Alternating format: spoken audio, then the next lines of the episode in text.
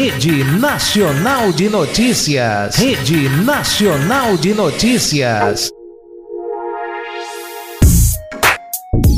Segunda-feira, dia 23 de agosto de 2021. Vamos agora às principais notícias da região do ABC. Consórcio ABC recebe Enel e debate propostas para solucionar alta de reclamações. Reunião ocorreu na sede da entidade regional.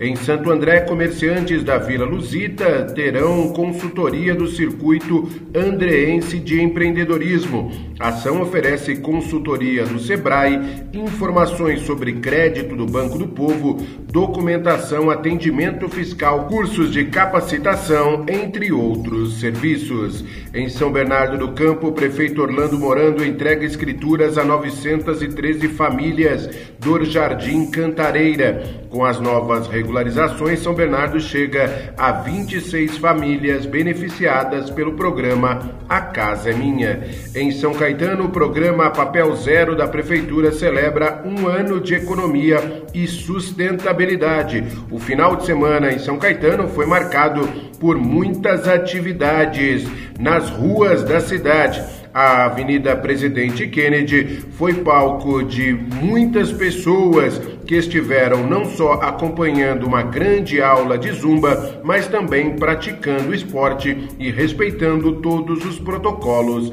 de segurança.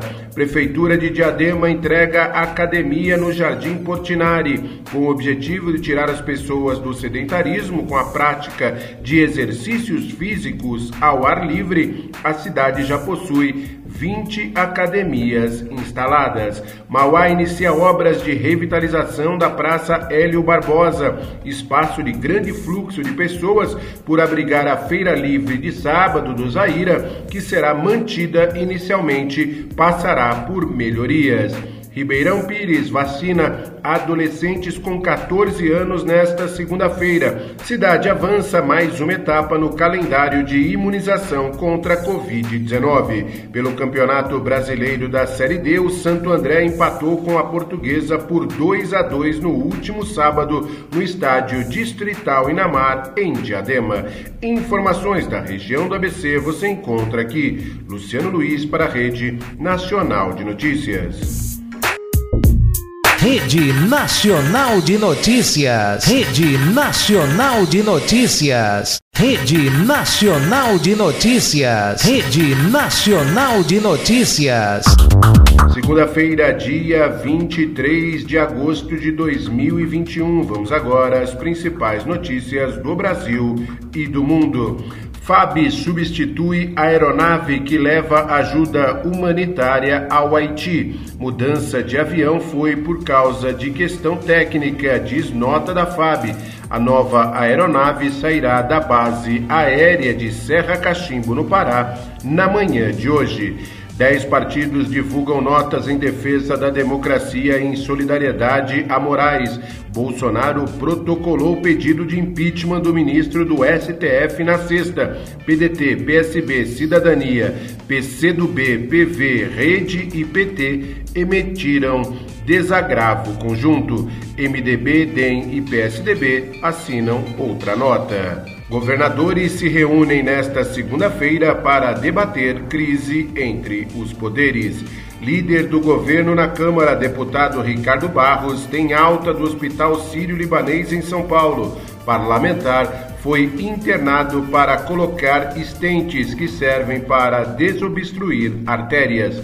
No retorno às ruas, Lula se prepara para protestos e ofensas. PT pretende criar um cordão de isolamento para proteger o ex-presidente de xingamentos em suas aparições públicas. Juíza de Brasília rejeita denúncia contra Lula no caso do sítio de Atibaia. MP pede explicação à Prefeitura de São José dos Campos sobre aula de tiro de empresárias em estande da GCM. Vamos agora às notícias internacionais. Reino Unido convoca reunião do G7 para discutir crise no Afeganistão. Militantes do Talibã disparam tiros na região do aeroporto de Cabul. Refugiada afegã dá à luz dentro de avião com destino à Alemanha. Reino Unido informa a morte de sete pessoas perto do aeroporto de Cabu e pede para Estados Unidos reverem a retirada. Joe Biden afirma que 28 mil pessoas foram retiradas do Afeganistão.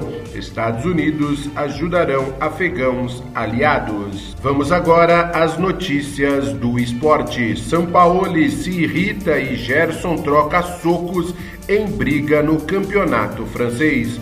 Prefeitura de BH volta a proibir público em jogos de futebol. Brasil vence El Salvador de virada no Mundial de Futebol de Areia. Brasileiro da Série A, Santos fica no empate 2 a 2 com a equipe do Internacional. São Paulo vence o esporte fora de casa pelo placar de 1 a 0. Palmeiras perde 2 a 0 para o Cuiabá jogando no estádio Allianz Parque. Ceará e Flamengo terminam 1 a 1 jogo na Arena Castelão. E o Corinthians vence o Atlético Paranaense jogando na Arena da Baixada. Informações do esporte do Brasil e do mundo você encontra aqui. Luciano Luiz para a Rede Nacional de Notícias.